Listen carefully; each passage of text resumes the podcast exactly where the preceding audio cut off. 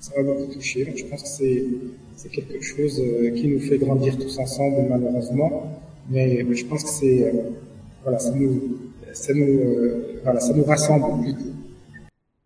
En tout cas, merci à vous. Et moi, j'en profite également parce que je me joins au groupe le matin pour présenter aussi nos condoléances à la famille du, jeune Ryan, Ryan qui est décédé ce week-end.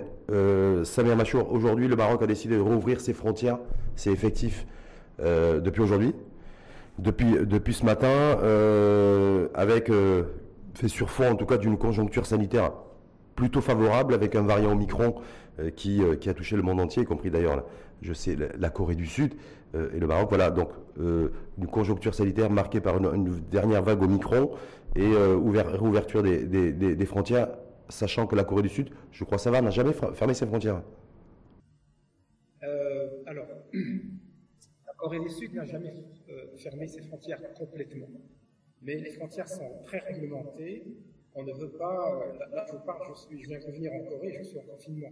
Donc j'ai une dizaine de jours en confinement, alors que je suis résident sur place, alors que j'ai fait tous les tests euh, qu'il fallait. Euh, donc les, Coréens sont très, très structurés en, termes de, de tout ce qu'ils font par rapport à cette pandémie. Ceci dit, effectivement, la différence, c'est que la Corée n'a jamais fermé son économie, euh, n'a jamais confiné euh, personne par défaut. Euh, en contrepartie, tout le monde porte un masque, tout le monde garde ses distances, tout le monde se, utilise tout ce qui est sanitaire pour se laver les mains et, tout le monde utilise un pass sanitaire. Donc, la contrepartie de cette liberté, c'est effectivement la discipline. Parce qu'au Maroc, il y a eu beaucoup de personnes, comme vous pouvez l'imaginer, qui ont, râlé, contesté, qui ont mis la pression d'ailleurs pour cette rouverture des, frontières, considérant des fois, on le citait d'ailleurs un exemple, que des pays, entre autres comme la Corée du Sud, elle n'avait pas fermé ses frontières, jamais fermé, en tout cas totalement ses frontières, jamais de confinement non plus total et complet du pays, malgré le fait que vous avez aussi enregistré que c'est un pays qui a enregistré beaucoup, beaucoup de, cas euh, de contamination au Covid. Récemment. Euh, alors, ce qu'il faut faire attention, c'est la situation géographique. Euh, la Corée n'a pas presque des frontières avec l'Europe. Euh, L'Europe a été touchée d'une manière assez importante de, par, le COVID, la Covid et surtout par Omicron, notamment la France, l'Allemagne, l'Angleterre. Et il y a des vols, il y a, plusieurs vols quotidiens entre toutes ces capitales, toutes ces villes-là et le Maroc. Donc ça a été euh, ça a été sage de la part du Maroc de pouvoir fermer ses frontières le plus vite possible pour pouvoir contenir et réfléchir à une certaine stratégie par rapport au micro au, départ et de ne pouvoir ouvrir que quand on est capable effectivement de pouvoir, de, quand on a ce qu'il faut sur le terrain pour pouvoir prévenir que ça devienne, que ça, ça, aille euh, complètement hors contrôle. La Corée du Sud, c'est, euh, c'est euh, alors notre grand voisin, la Chine, c'est complètement fermé, donc il n'y a, pas de vol, il y a des vols très restreints entre la Chine et la Corée. Il y a des vols entre la Corée et certains pays européens, mais il y a des, il y a, il y a, des règles du jeu à respecter. On ne peut pas prendre un avion euh, à Paris pour venir en, Corée du Sud s'il n'y a pas certains éléments de, de, de, sécurité avant de pouvoir prendre ce vol. Donc euh, la Corée prend cette précaution autant que le Maroc, sauf que le Maroc est plus exposé euh, étant à côté de, de, de l'Europe que, que l'est la Corée du Sud. En tout cas, vous avez, bien, vous avez bien dit que la Corée du Sud, dès le départ et dès l'émergence de, du, euh, de ce coronavirus et de, ce, ou de cette Covid-19, en tout cas, a toujours privilégié, priorisé l'économie, Samir Machour. Absolument. Alors, la Corée du Sud a toujours été l'habitude de, de, de, mettre un masque en Corée du Sud, c'était quelque chose qui existait d'ailleurs bien avant, parce qu'il y a la, la, il y a, les Coréens sont habitués euh, à mettre des masques de temps en temps. Donc, quand il cette pandémie, euh, la Corée était déjà bien structurée pour pouvoir imposer, entre parenthèses, euh, quelques restrictions sans, toucher, sans toucher à son économie. Et tout le monde a joué collectif dès le départ, depuis deux ans déjà, on porte encore des masques et c'est, mandatory. Obligatoire de porter des masques, des masques jusqu'à aujourd'hui, même quand on est quadruplement vacciné. Et partout, on ne peut pas, nulle part dans la rue, si on n'a pas un masque complètement euh, qui couvre et le nez et, la bouche. Donc il y a une certaine discipline euh, qui, qui, nous offre une certaine, une certaine liberté de pouvoir garder son économie euh, forte. Donc du coup, est-ce que ça veut dire qu'une certaine forme d'indiscipline euh, fragilise aussi et, protège moins l'économie?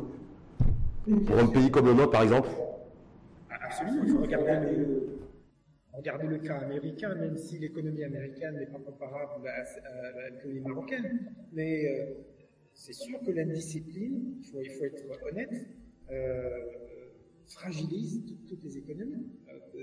on, ne peut pas mettre en place un plan, quel que soit ce plan-là, correctif, euh, s'il y en a qui pensent qu'il faut aller à droite, d'autres à gauche, et qu'il faut aller tout droit, c'est pas possible.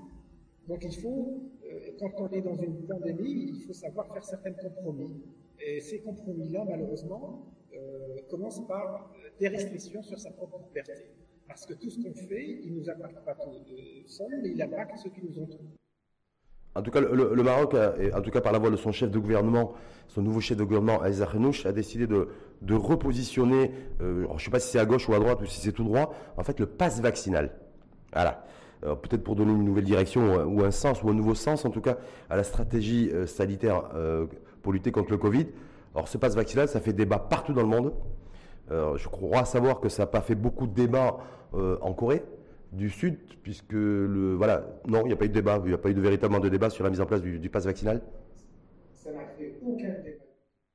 Euh, il n'y a, pas eu de, protestation euh, dehors ou nulle part. Euh, si, dès, que la, dès que la campagne de vaccination a démarré, les gens sont partis pour se faire vacciner.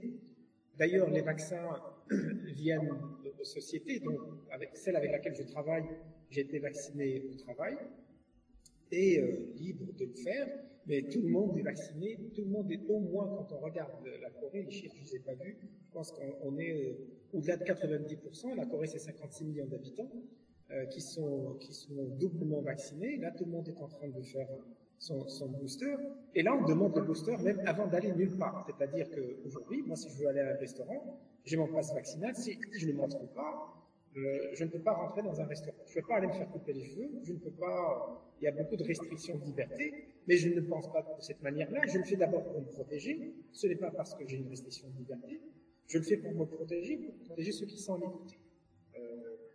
Euh, euh, et donc, ce, ce, cette façon d'être un peu de jouer collectif, c'est collectif en tant que société et non pas collectif en tant que simplement euh, famille. Donc, le pass vaccinal ici est, obligatoire, est, volontairement obligatoire si je peux utiliser cette, euh, expression, euh, mais on ne peut pas aller euh, très loin sans le passe vaccinal. En, tout cas, en tout cas, chez nous, il avait été annoncé en, octobre dernier. A priori, il va être relancé, essentiellement dans un premier temps au niveau de l'administration. les ministères, puisqu'il y a une décision qui a été prise par un ministère en particulier, c'est le ministère de la Transition numérique, d'imposer à tous les fonctionnaires de, de disposer d'un pass vaccinal à jour c'est-à-dire un schéma vaccinal trois doses. Alors, on voit, il y a les, syndicats qui ont commencé à dire ben, que c'était euh, que c'est quelque chose d'illogique et que c'était la solution de facilité, parce que la solution la plus idoine, c'est celle de, de, créer un climat de confiance pour favoriser l'adhésion plutôt que d'imposer. Vous en pensez quoi, vous, de ça? Effectivement, je suis pour créer un climat de confiance. Je ne veux pas être politique là-dessus, mais créer un climat de confiance. Donc, imposer, ça prend du temps. Le, quand on regarde les chiffres d'Omicron ou même de Delta, il ne faut pas oublier que Delta, c'est le plus, meurtrier, euh, il ne nous laisse pas le temps euh, et il travaille 24 sur 24. Donc il faudrait qu'à un certain moment, le gouvernement prenne ses responsabilités, chose qu'il est en train de faire euh, au Maroc, et qu'on puisse décider pour le collectif, et non pas pour une société ou une autre, ou une ville ou une autre, ou des individus ou une autre. Donc il y a les décisions qui ont été prises au Maroc, je pense qu'il ne faut pas se louper, euh, ça a donné des fruits. Il, faut, il va falloir se comparer à un certain moment, peut-être, avec ce qu'on a fait au Maroc par rapport à ce qui se passe ailleurs. Et ça, si vous me permettez, j'ai deux, trois chiffres à donner là-dessus. Euh, quand on regarde le pic de, de micro aujourd'hui, après les vacances, effectivement, on a je pense qu'on est parti vers les 20, 000 cas à peu près. Là, on est descendu d'une manière significative. Les chiffres aujourd'hui de l'OMS sur le Maroc, le Maroc a aujourd'hui 165 euh, doses par 100 personnes. je vais vous comparer avec d'autres pays qui sont assez avancés. Pour le Maroc, 73% euh, de la population a reçu la deuxième dose. 73%. Euh, si je compare avec la France, 79%. on se compare avec la France, on ne se compare pas avec des pays qui n'ont pas encore eu. Euh, voilà. Donc avec ces 79, le Maroc, c'est 73%. À peu près 80% au Maroc ont reçu la première dose. La France, c'est 83% à aujourd'hui. C'est 83%.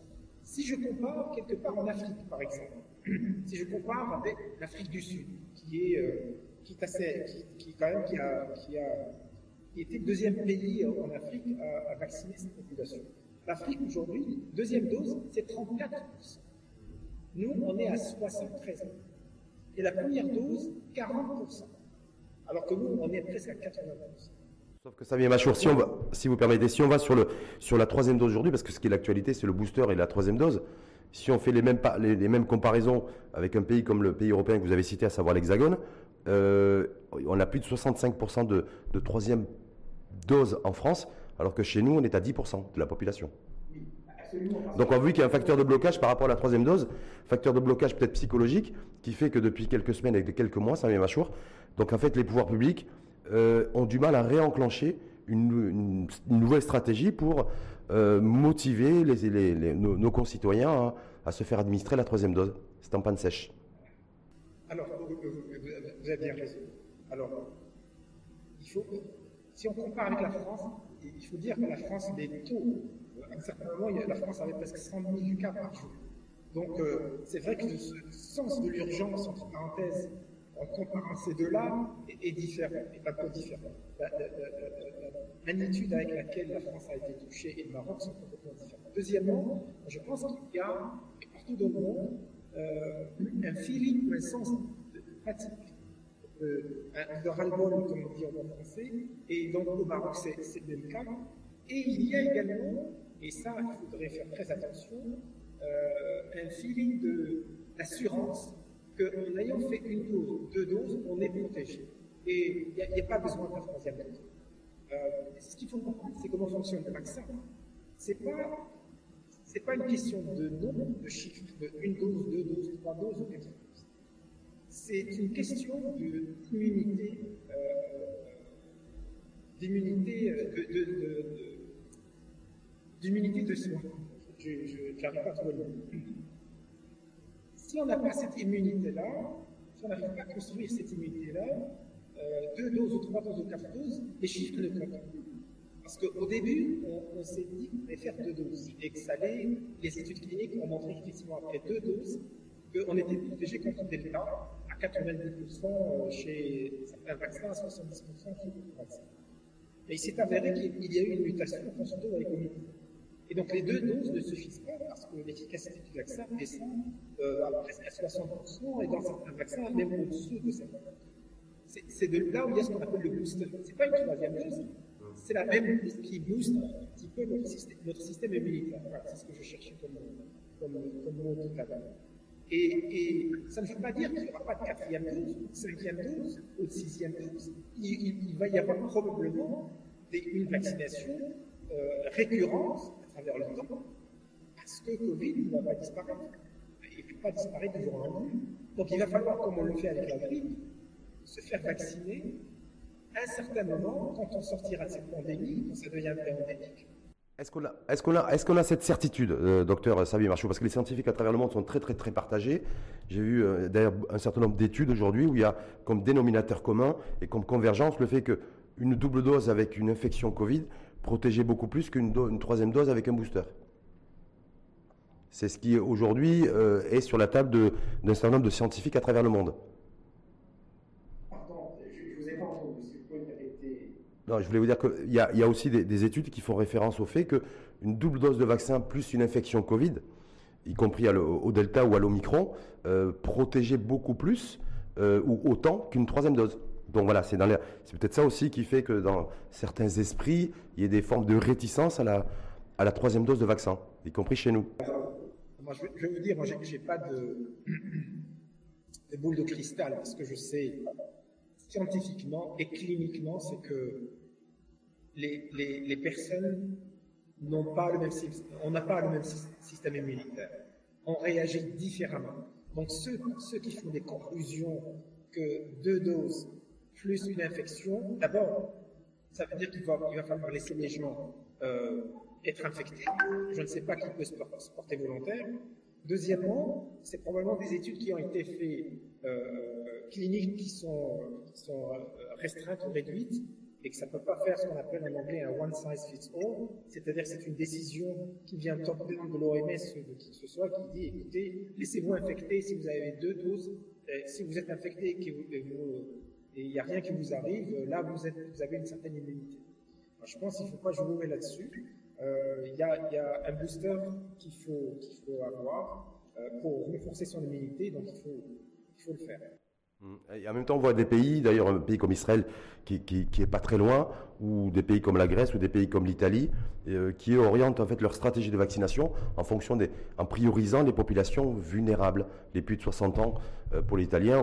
Voilà. Est-ce que, vous là-dessus, euh, chez nous en tout cas au Maroc, parce que voilà, c'est, aussi, c'est toutes les populations, tout, tout âge confondu, toutes catégories d'âge confondues, qui sont réticentes en fait à, la troisième dose, y compris d'ailleurs les 25-40 ans essentiellement. Donc, euh, alors, ça, c'est, ça c'est, le, c'est au ministre de, la Santé de, pouvoir se prononcer là-dessus. Je pense à la configuration de la population au Maroc, de voir un petit peu comment il y, a, beaucoup de stratégies différentes sur cette troisième dose. Est-ce qu'on privilégie effectivement euh, les gens qui sont les plus vulnérables euh, au lieu de que ça soit ça soit appliqué à tout le monde. Je pense que ça, c'est. Il y, a une flexibilité, en fin de compte, là-dessus, et que c'est le Maroc qui trouvera de prendre une décision qui, est, euh, euh, qui reflète un peu l'état de l'art et l'état des lieux cliniques. Juste une dernière question, on va faire une transition par rapport à cette unité industrielle de, de, de de fabrication de, de vaccins et, euh, et également de, produits bio, biologiques, bio, biotechnologiques. juste, Samir est-ce que vous êtes favorable à ce que l'extension, la démocratisation et la généralisation du pass vaccinal? Absolument. Vous me demandez si je suis pour? Oui. Absolument. Absolument. Sans réserve? Sans réserve. Absolument. Aujourd'hui, ce qu'il faut savoir, aujourd'hui, il part du principe qu'on n'a pas, il n'y a aucun vaccin aujourd'hui qui existe qui nous permet d'avoir une immunité euh, décennale, par exemple, où on se fait vacciner et on est protégé pendant 4-5 ans. Il n'y a, aucun vaccin, de vaccin qui existe aujourd'hui. L'état de l'art de la, partie pharmaceutique, il n'y a pas de vaccin. Le vaccin que, que l'on a aujourd'hui nous donne une certaine immunité pendant un certain temps, 5-6 mois, dans certains même 4 mois. Donc tant qu'on n'a pas si demain on avait un vaccin qui était décennal, si on se fait vacciner contre le BCG, comme euh, la polio, de certains vaccins, si on se fait vacciner complètement 10 ans, donc là, là effectivement, il n'y a même pas besoin de passe vaccinal, on se fait vacciner et puis, euh, et, puis on retombe dans, la fréquence de se faire vacciner. Aujourd'hui, tous les vaccins qui existent ne sont pas efficaces au-delà 5-6 mois, même 7 mois là-dessus. Donc c'est pour ça qu'il faut se faire vacciner, parce qu'on perd cette, immunité avec le temps, même si on était, euh, même si on a, euh, a été infecté, on n'est pas, on pas, on n'a pas cette immunité à 100%, et donc on prend un risque. Et donc, au, mieux, on devient, si on est protégé, on, on devient quand même transmetteur. Suis en train de transition de comprendre sur le fait que, donc, pour l'instant, il y a la mise en plusieurs flacons qui s'opèrent au Maroc, un vaccin, en l'occurrence le mois de, le mois de juillet, euh, selon votre prévision, ça basculera, une partie basculera en fait ça au niveau du nouveau nouvel institut industriel, institut pharmaceutique. Absolument. D'ici, je dirais d'ici. Donc, on en parle juste la, la même chose. D'accord.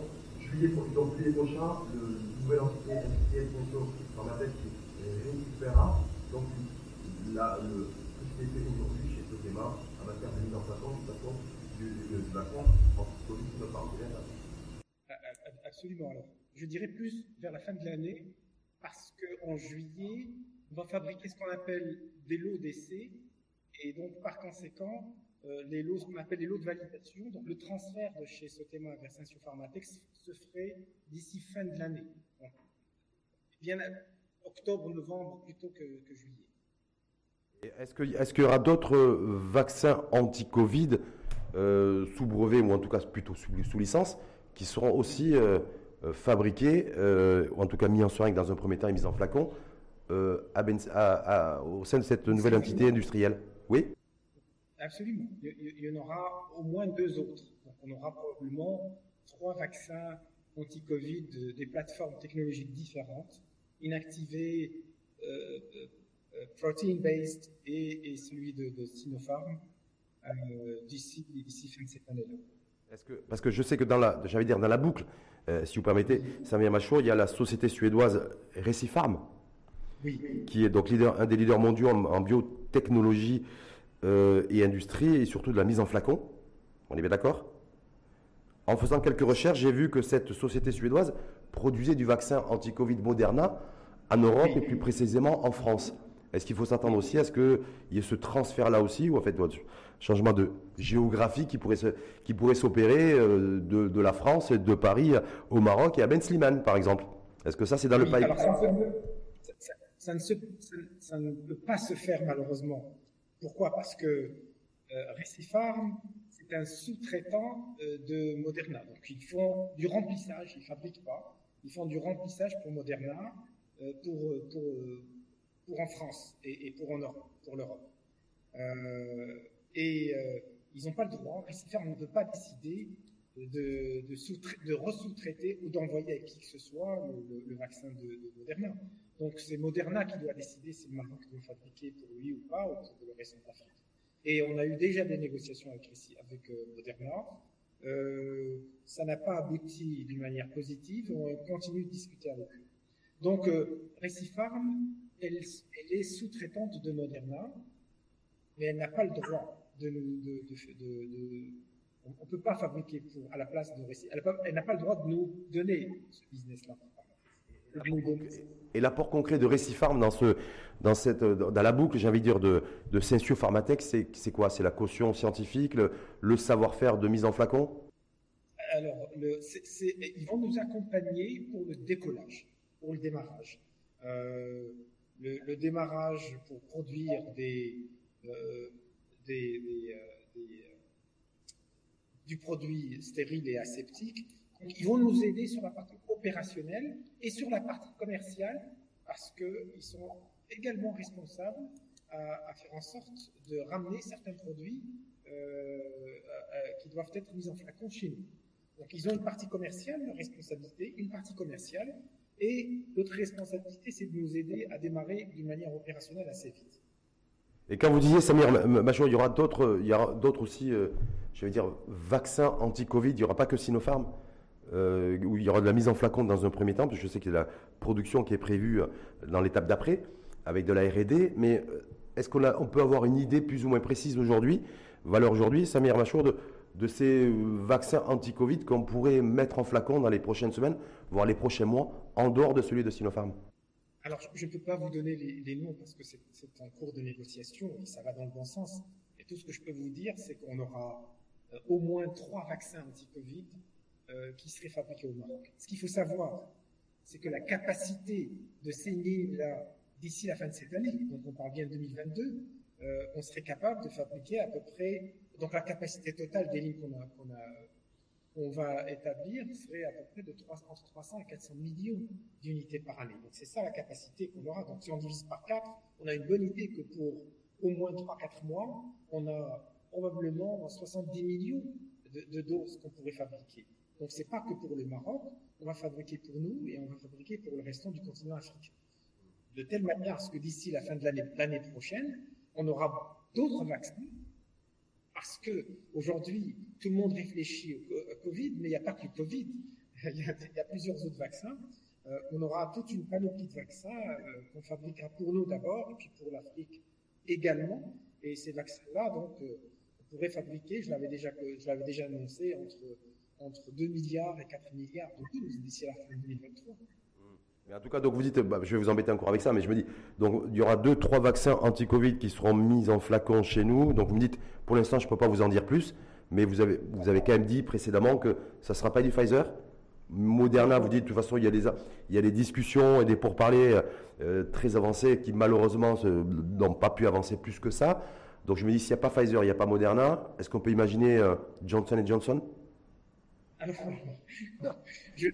Par élimination, je me dis, parce qu'il y a, malheureusement, il y a 5-6 vaccins sur, le, sur les marchés mondiaux anti-Covid, hein, donc il n'y a pas non plus, euh, c'est pas pléthorique. Non, il y en a plusieurs. Il y a, pas, il y a, il y a, plusieurs vaccins qui sont en phase 3 aujourd'hui, qui sont même au-delà de la phase 3, qui sont même approuvés par l'OMS, euh, qu'on, qui sont utilisés. Euh, il n'y a pas, il y a pas que celui-là. Il y a, il y a, il y a Sputnik qui est, qui est russe. Alors, je, il est pas, on n'est pas en train de négocier avec Sputnik, je, vous le dis. Il y a CanSino également en Chine, on n'est pas en train de négocier avec eux. Mais il y a d'autres, euh, euh, il y a Bharat en Inde également. Pour, je, vous parle que des vaccins Covid aujourd'hui qui sont utilisés à travers le monde. Hein.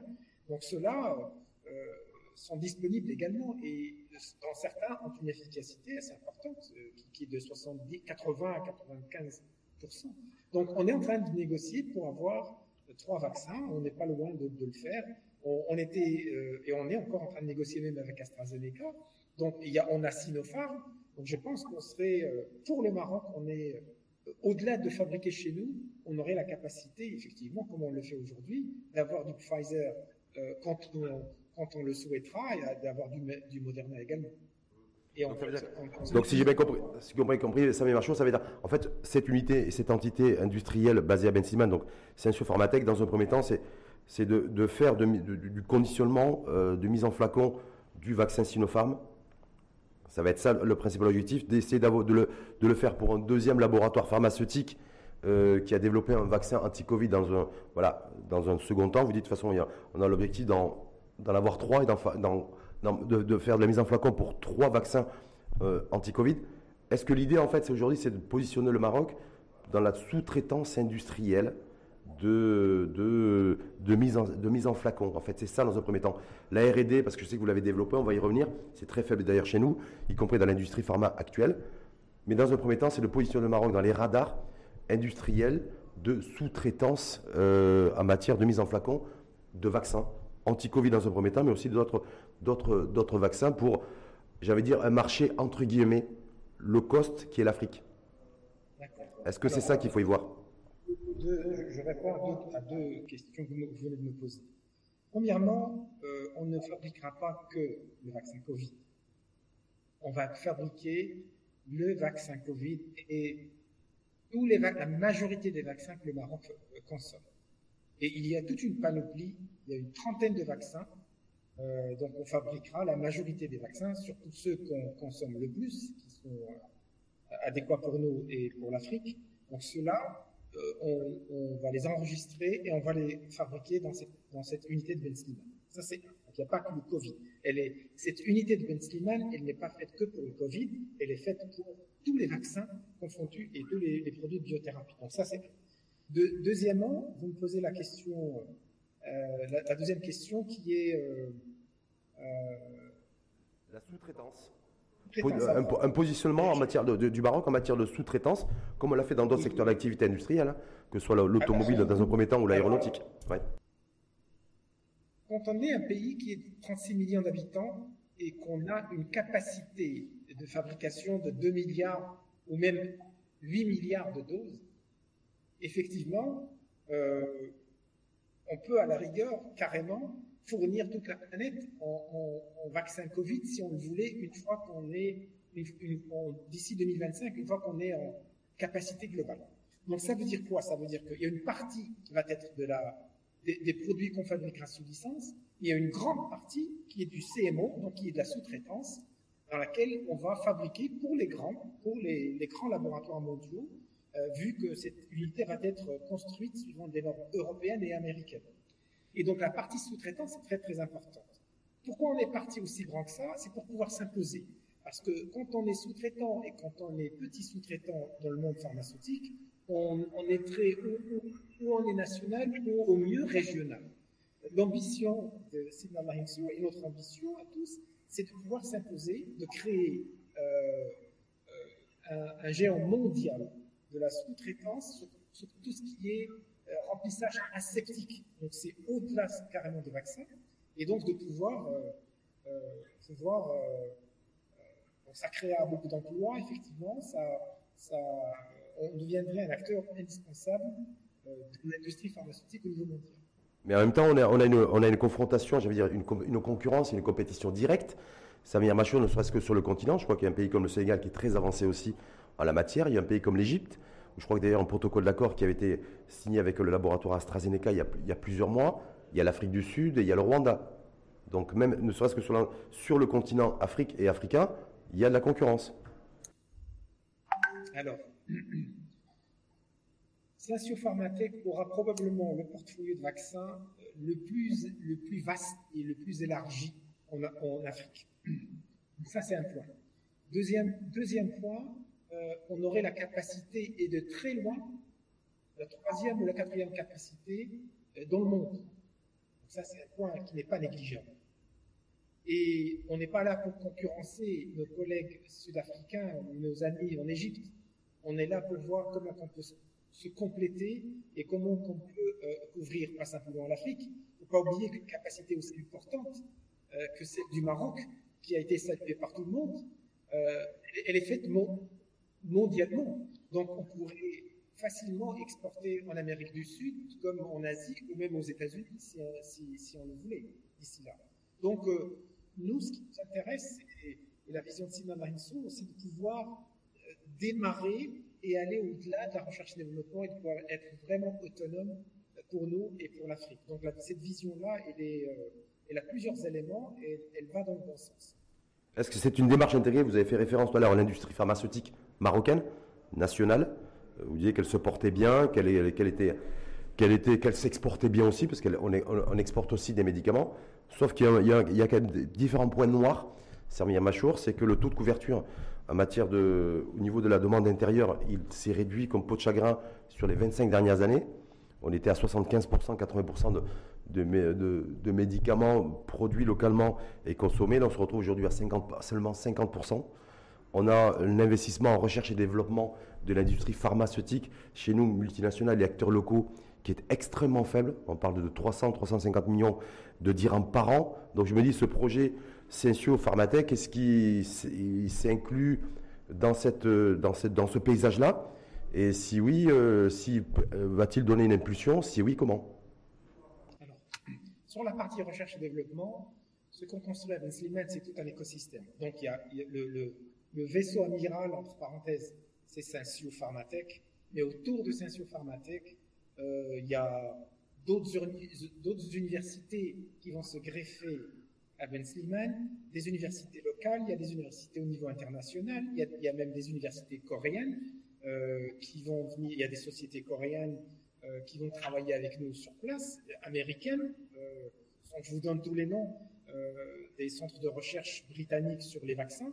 Donc on va défaut construire cet écosystème pour demain.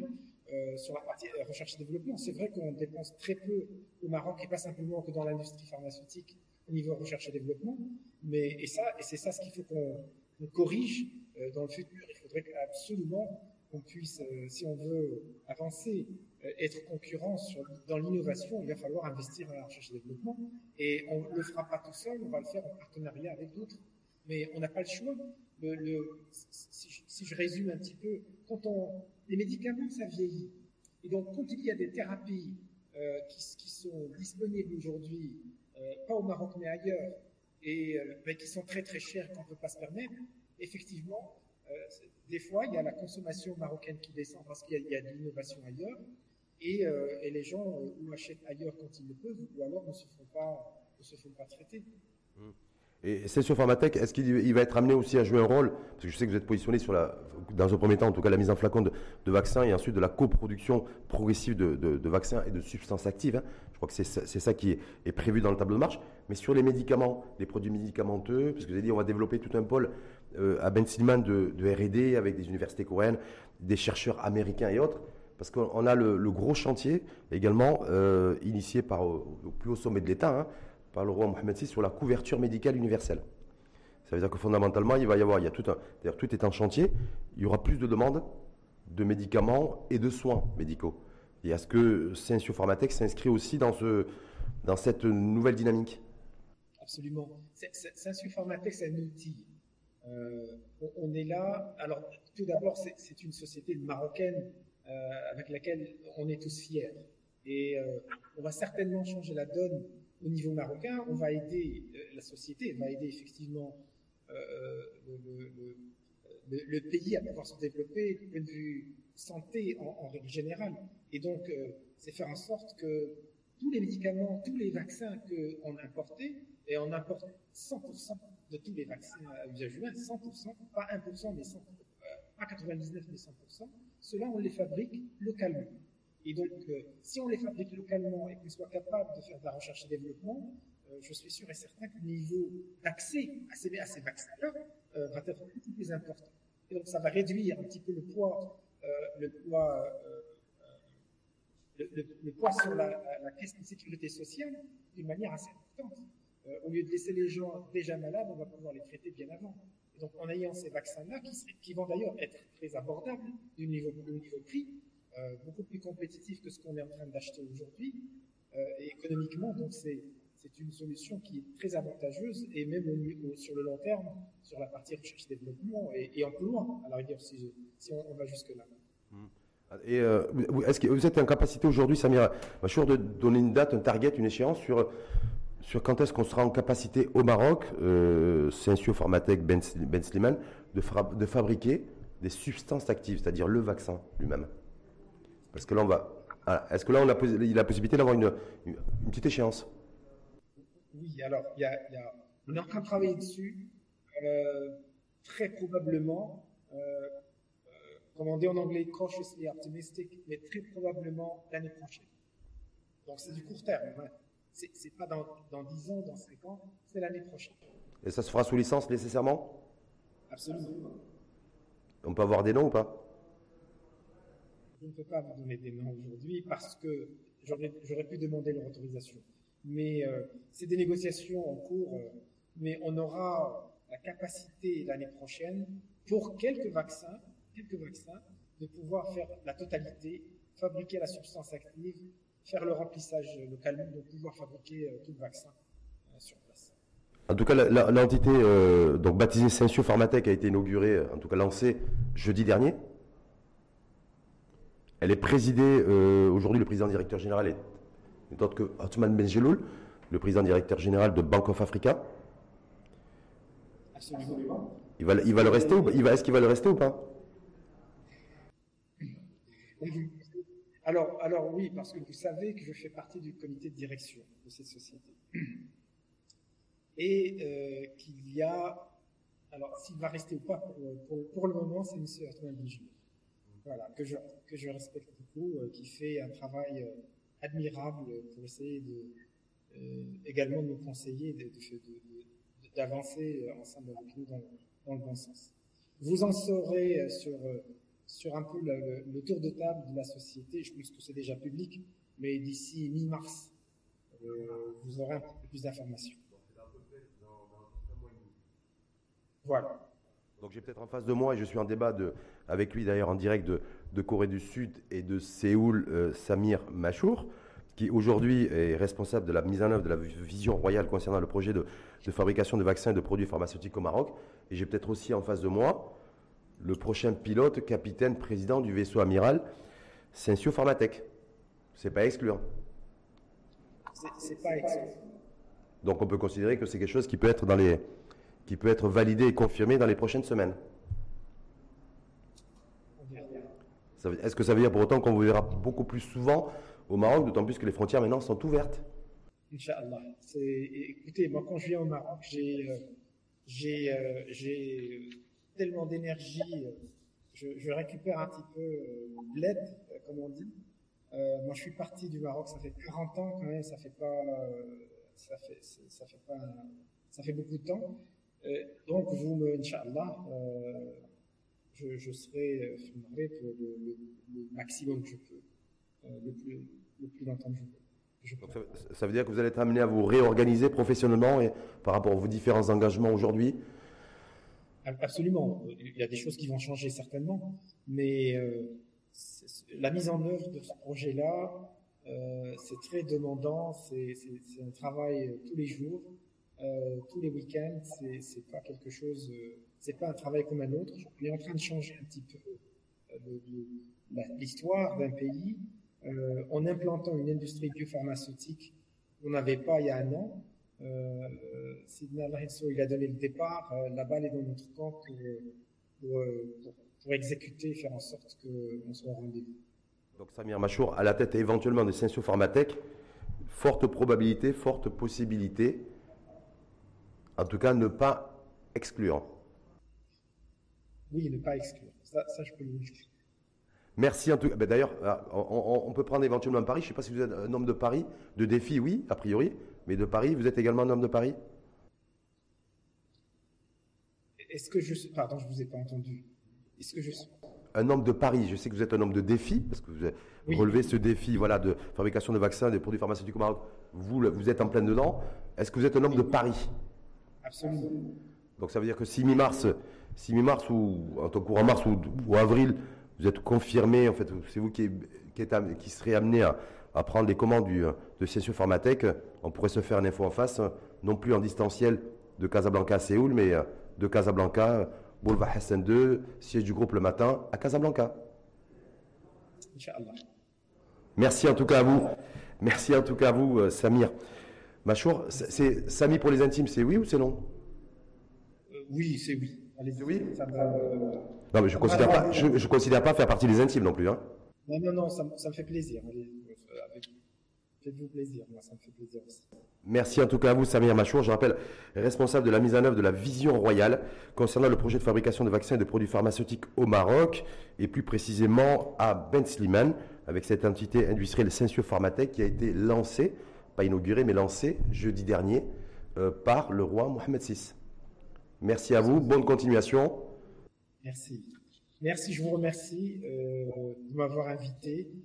Et, et je vous dis donc euh, à la prochaine fois, peut-être à Casablanca, Non, mais, euh, certainement en mars. mois de mars. On verra. Merci. Merci beaucoup. Merci à vous, à très bientôt.